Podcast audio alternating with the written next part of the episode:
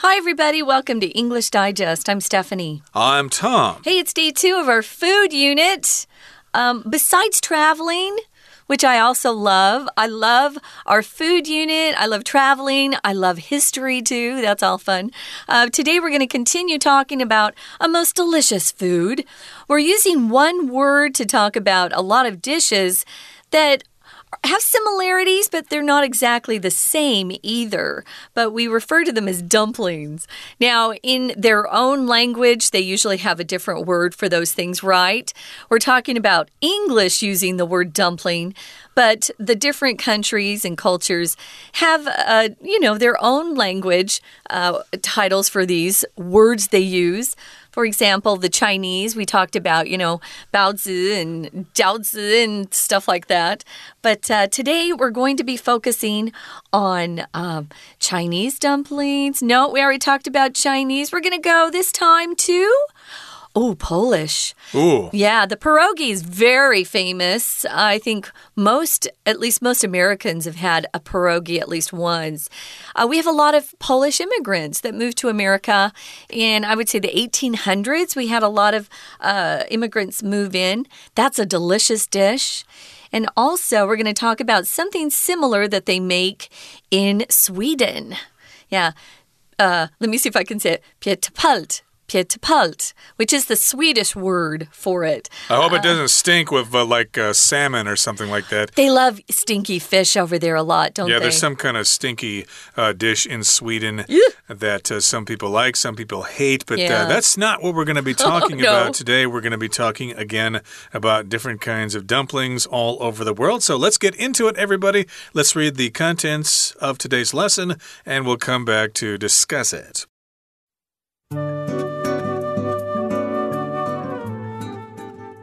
European countries also make their own distinctive dumplings. In Poland and anywhere with a Polish community, you can easily find delicious pierogi being made and served at any meal and for any occasion. These can be fried, boiled, or even baked. They have a roughly semicircular exterior with a crimped edge to hold the dough together. They're made from either noodle dough or pastry shells. While the most famous and widespread version contains potato and cheese, pierogi can be assembled from almost anything the cook prefers to use, from fish to mushrooms and even sweet fillings such as strawberry. Whereas Polish pierogi and Indian samosas often contain potato, Swedish pitepalt have potato on the outside. The name is a reference to the northern Swedish city of Piteå, where they were first devised. The shell for these dumplings is made from a blend of potato and wheat flour. Roughly the size and shape of a tennis ball, pitepalt are filled with meat and cooked by boiling. A plate of pitepalt is typically accompanied by butter and lingonberry jam.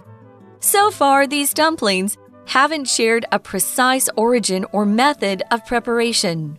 You might think dumpling just means a dough shell with filling inside.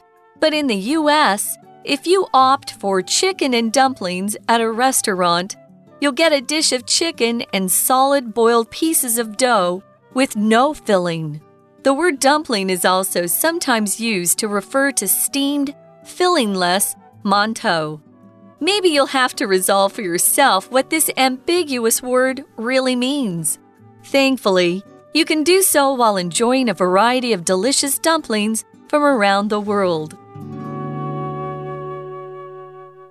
Okay, it's time for us to explain the content of today's lesson. I know you're all looking forward to it, so let's get going here. Again, one word, but many dishes, dumplings around the world. So let's talk about some dumplings in European countries, uh, besides the ones we talked about last time in Persia and India. We're going to European countries, and they also make their own distinctive dumplings. They're special, they're unique. You're not going to find them in other parts of the world. So let's go to Poland. Poland.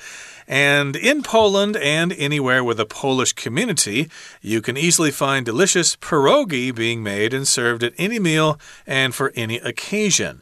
Now, I'm from a small town in the country, and most of the people who lived there were of Scandinavian ancestry and Right. German hmm. ancestry. So I never had a pierogi myself, Oh, but really? I but I understand in places like Pittsburgh and Chicago and probably in cities in Canada and stuff like that, there are large Polish communities there. And if you go down there and hang out with the Polish people there, eh, of course you can have the Polish sausage. That's uh, world famous, but you Those can are good also too, you yeah. could also have a pierogi, and they are made and served at any meal. You can have them at any meal, and you can have them for any occasion, like a birthday party or a dance or a wedding or whatever. Yeah, because there are different ways to make them. You can fry them, boil them, or even bake them. Uh, the one I had was baked. But I would love one that's deep fried. I love anything deep fried. So, what do they look like? Well, they have a roughly semicircular exterior. When you say roughly, you just mean you just mean well, it's not exactly this shape or exactly this number.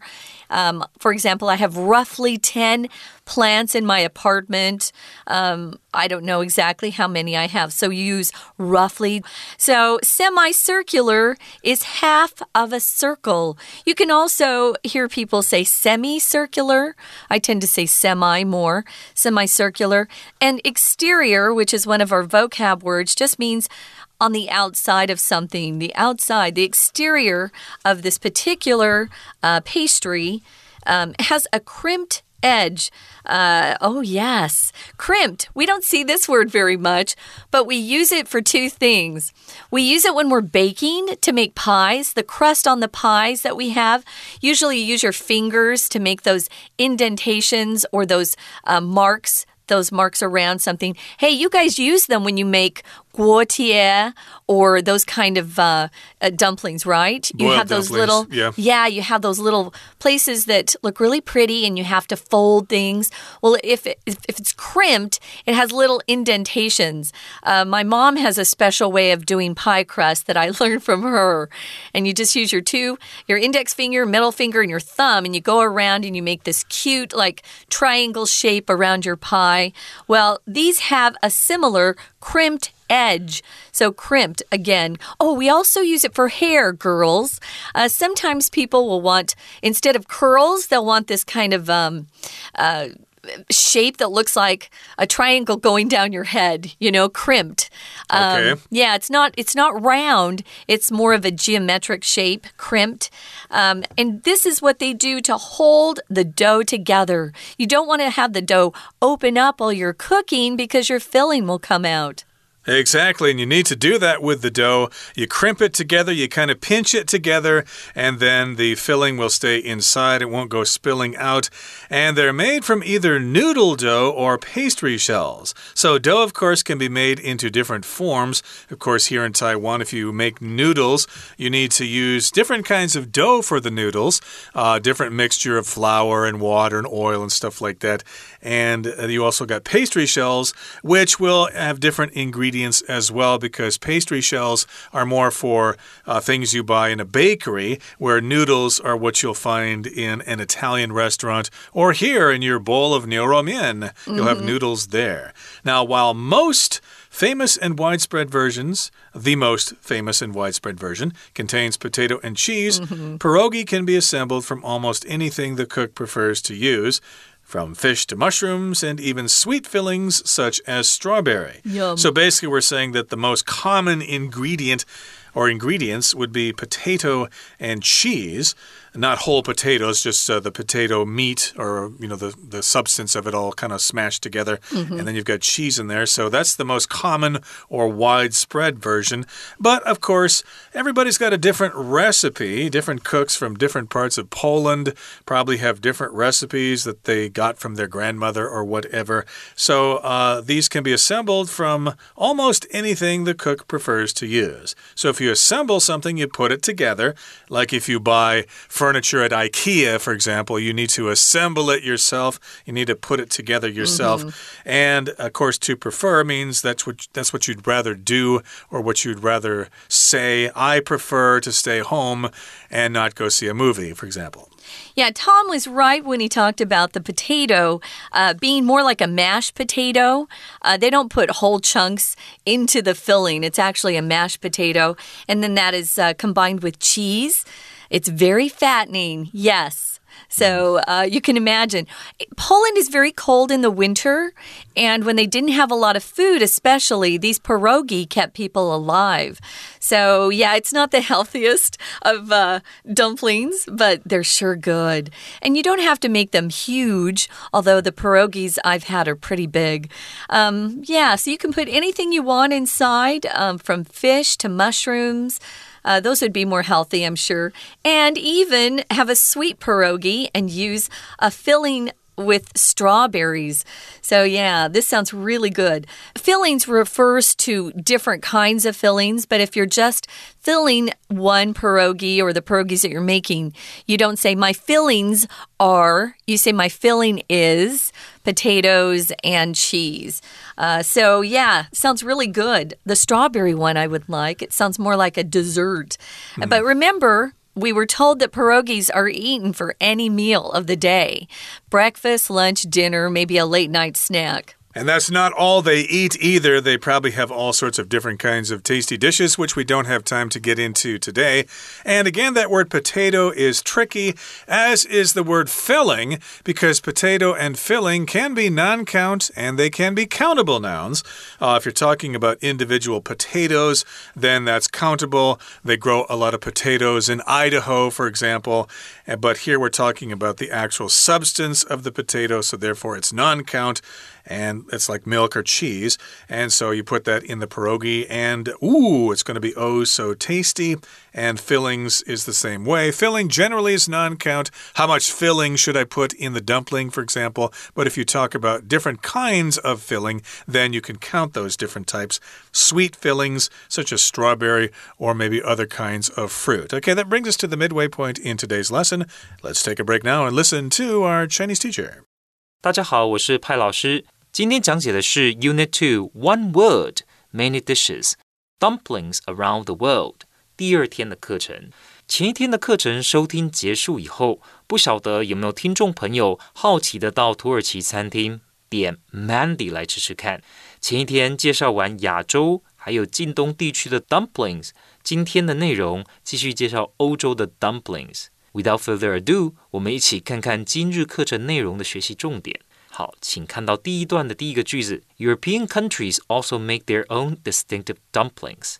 请同学特别注意 “distinctive” 这个单字。这个单字的意思呢，是指很有特色、与众不同，足以作为区别的。所以意思就是指，虽然世界各地都有他们自己形式的 dumplings，但是在欧洲，他们的 dumplings 其实是很特别、与众不同的。好，再接着。请同学呢就直接的看到第六个句子，While the most famous and widespread version contains potato and cheese。这个句子，老师要提醒大家，接下来呢这个部分所介绍的是波兰的 dumpling，然后也是一样用 while 这个连接词来做鲜明的对比，就是最有名、最普及、最常看到的。在波兰，他们所做的这种 dumpling 称之为 pierogi。那它最常见的、最有名的其实是包马铃薯还有 cheese。但实际上，那就做了一个对比啦。实际上，pierogi can be assembled from almost anything。其实里面呢可以是任何的东西。后面呢还有一个省略掉关系代名词的关系子句。the cook prefers to use，它可以使用任何厨师想要用的食材，包括 from fish to mushrooms，从鱼肉到这些菇类 to mushrooms，and even sweet fillings such as strawberry，甚至于也可以包甜的馅料。We're going to take a quick break. Stay tuned. We'll be right back.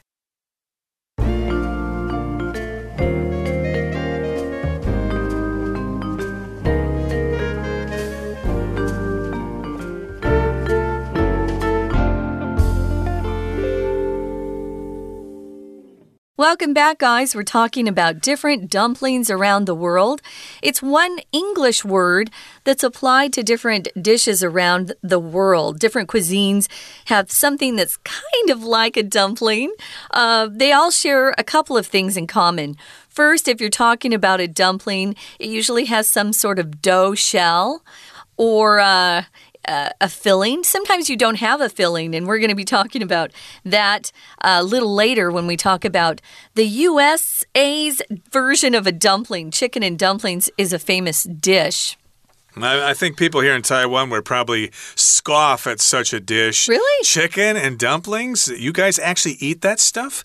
But uh, it is a dish that my mother used to make when I was a kid. When I was a kid, and it was quite tasty. Yeah, but isn't uh, mian da kind of similar oh, to say, their dumpling? Yeah, it's very similar. Yeah. We'll get to that when we talk about that. But okay. yeah, uh, these dumplings in America are similar to mian da, and you might be thinking, mian da and dumplings? They're not the same thing. Well, let us explain in just a couple of well, seconds. They have okay. some similarities yeah. Uh, they do indeed. They're just kind of little pieces of dough. But in any case, uh, here the next paragraph says Whereas Polish pierogi and Indian samosas often contain potato, Swedish pitapalt have potato on the outside. How the heck do they do that? I'd like to know that. But yeah. whereas, you could also say while, while it is true that Polish pierogi and Indian samosas have can have uh, potato on the inside, well, at the same time, Swedish pitapalt have potato on the outside. Yeah, it's kind of hard to imagine. I would think that if you have the potato on the outside, wouldn't it kind of fall apart when you're cooking it? Uh, no. Think about if you like, uh, just make it out of the mashed potato, and if it's in a ball shape, it would stay together. If you deep fried it, that sounds okay, good. Okay, it's possible. It? I'm sure the Swedish know how to do that. They certainly oh, they know do. how to make furniture as well, and cars. You know, Volvo, Saab, etc. Swedish meatballs are also very good. They certainly yeah. are. And moving on to the next sentence here, it says the name is a reference to the northern Swedish city of Pitya. I hope I said that. Pitya. Okay, okay. And Pitapalt. Pitapalt. Yeah. Okay. Uh, we've got this dumpling, uh -huh. Pitapalt, from the Swedish city of Pitya where they were first devised. Uh, if you devise something, of course, you come up with this idea. And the shell, or the outside for these dumplings, is made from a blend or a combination of potato and wheat flour. Aha, so it's not all potato on the outside, yeah. it's a mixture of potato and wheat flour. So that's probably how it stays together. Interesting, huh? So, yeah, they've got the shell that they come up with, which is very different from most of of our pastry shells, which is usually just made of flour and some liquid water, milk, or um, sometimes you need some sort of oil like cold butter. So they've got their potato and wheat flour um, in their particular. Uh, dough shell, or yeah, the shell for the dough made out of dough. So, roughly the size and shape of a tennis ball. So, it's not small, it's pretty big shaped if it's the tennis ball size and uh, they actually use these uh, to put some filling inside. Now, if it's Sweden, I typically just always assume it's fish. Those people mm. eat a lot of fish, and some of their fish dishes are really disgusting. Sorry, any Swedish listeners out there. Well, there's no accounting for taste. Yeah, but they'll tell say. you that too. They'll say, they'll actually admit that you have to get used to some of the, the tastes of their dishes, of their cuisine. So it's filled with meat, and then they cook it by boiling it. So, unlike what I was hoping that they'd put in into a deep fryer, a deep, you know, I love deep frying, uh, they actually boil theirs. Um, I think the Swedes eat pretty healthy food overall. Mm. So hmm. they probably don't eat a lot of deep fried food. So, yeah, this isn't surprising. Now, they've got a plate of pitepalt, and it's typically accompanied by butter and lingonberry jam. Lingonberry jam is a lingonsylt in uh, Swedish, which I found out. If you accompany something or somebody, it means you go along with them. You might have a friend who wants to accompany you to the park to take a walk and enjoy the nice fresh air outside. Or maybe your dog always accompanies you when you go uh, to exercise early in the morning. So you can accompany things just by going along with something. So it sounds like. Uh, this is popular with just some butter and yummy jam.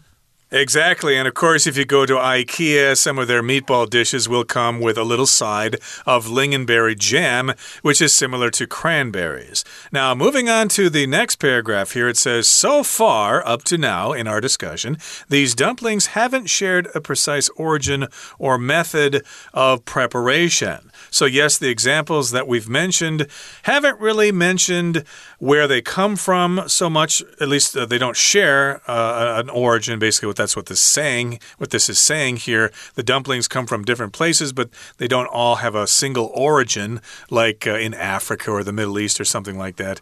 And they don't have a similar method of preparation. They're prepared in different ways, but we still use the word dumpling to refer to all of them. And you might think dumpling just means a dough shell with filling inside. But in the US, if you opt for chicken and dumplings at a restaurant, you'll get a dish of chicken and solid boiled pieces of dough with no filling. Now, I remember having this dish when I was a kid. My mother made this dish. I actually liked it. Oh, really? I liked the consistency of the dumplings in hmm. my mouth. They were kind of chewy. And, uh, well, when I came to Taiwan here, of course, I thought the men gada. Uh, that type of noodle uh, resembles those dumplings, although I don't think anybody here would think of them as dumplings because I think dumplings in Taiwan have to have some sort of filling. Aha. Uh -huh. So uh, we're going to talk about, again, the U.S. version of dumpling here. As Tom said, uh, we have chicken and dumplings. I still have never tasted this dish. Um, I think I thought that the dumplings had something fun inside them. And when I found out they were just dough, I thought, yuck, I don't want to eat, you know, just big chunks of dough.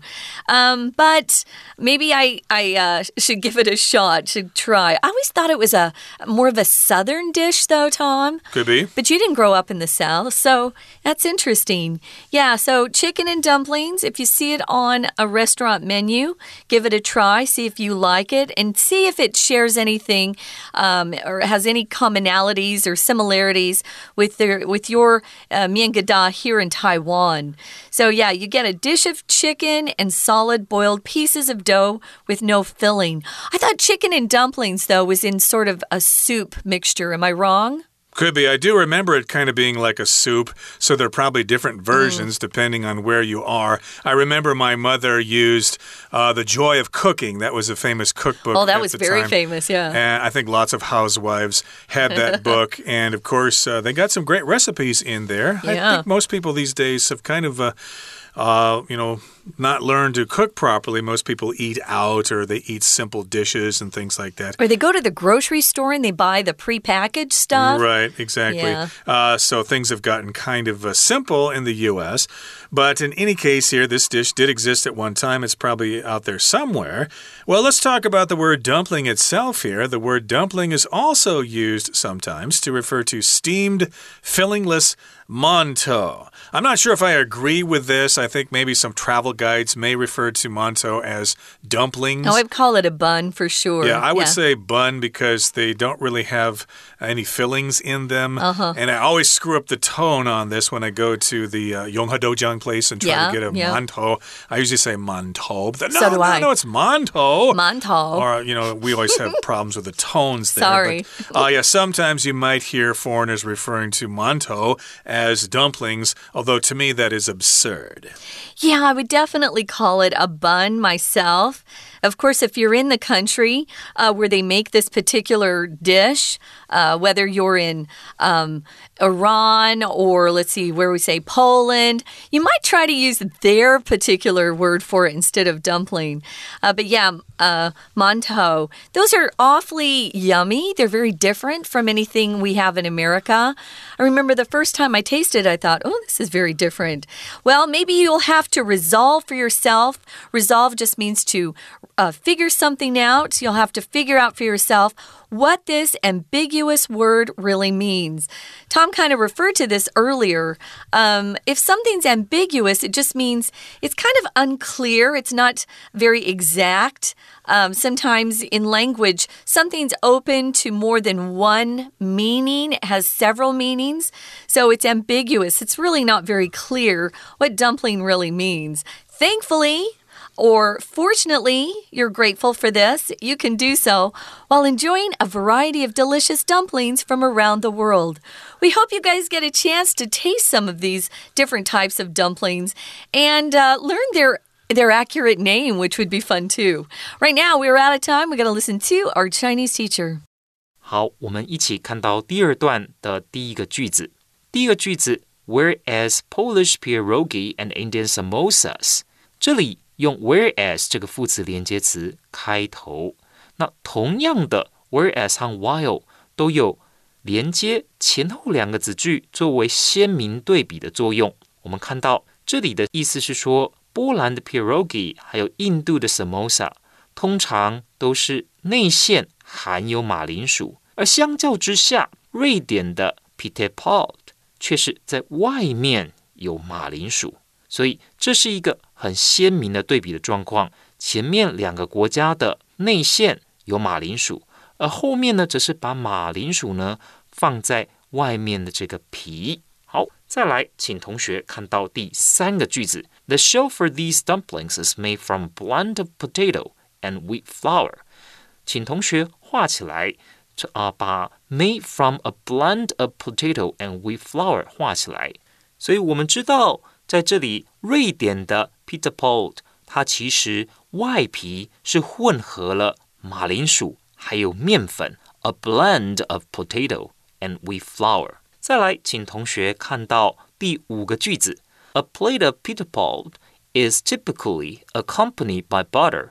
好，这个句子，请同学特别注意，我们通常说这个这一盘的 Peter Paul 怎么吃呢？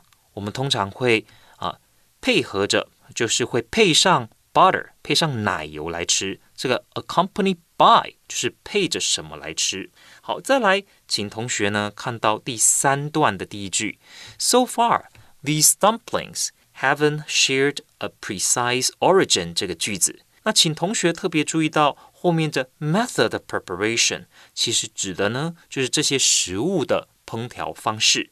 再来。请同学看到第二个句子，在第二个句子这边，请同学特别注意到 if 后面的这个子句，if you opt for chicken and dumplings at a restaurant，这里指的当然是说，如果你点什么，可是 opt for 其实原本的意思就是选择的意思，opt for 就是选择的意思。好，那再来，请同学看到第四个句子，maybe you have to resolve for yourself。或许呢，你要由自己啊去判断 what this ambiguous word really means。ambiguous 的意思指的就是模棱两可。那当然，因为我们这里所讲的就是 dumpling，其实有很多种形式，所以有时候要靠消费者自己来判断。以上就是我们针对 Day Two 所做的中文讲解，谢谢大家。That's it for today, everybody. I'm sure we have whetted your appetite for dumplings. Uh, I'm sure you'd like to try some dumplings from different parts of the world, but hey, the dumplings here in Taiwan might just suffice. They are tasty. From all of us here at English Digest, my name is Tom. I'm Stephanie. Goodbye. Bye.